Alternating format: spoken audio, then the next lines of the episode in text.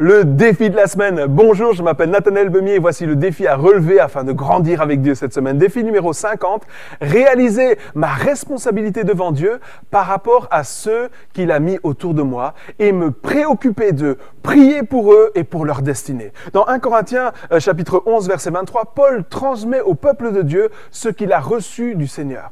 J'ai été sauvé et justifié par Dieu. Je suis passé des ténèbres à la lumière. J'ai été séparé d'avec le péché pour être attaché à Dieu et j'aime tout ce que Dieu fait pour moi. Mais il n'est pas question que je vive une vie égoïste, centrée sur moi, sur mon bien-être, mais je veux intercéder pour mes proches, pour mes connaissances, sachant que mon implication aura un impact dans leur vie.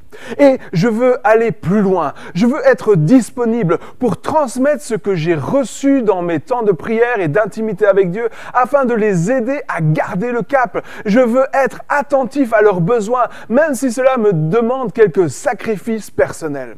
Je prie pour que cette semaine, vous puissiez réaliser l'importance des responsabilités que Dieu vous a données, afin que, remplis de sagesse, vous puissiez inspirer la vie et l'espoir tout autour de vous. Soyez des porteurs de vie. N'hésitez pas à inviter des amis à relever ces défis et partager ce que vous vivez afin d'encourager d'autres à les relever également. À la semaine prochaine.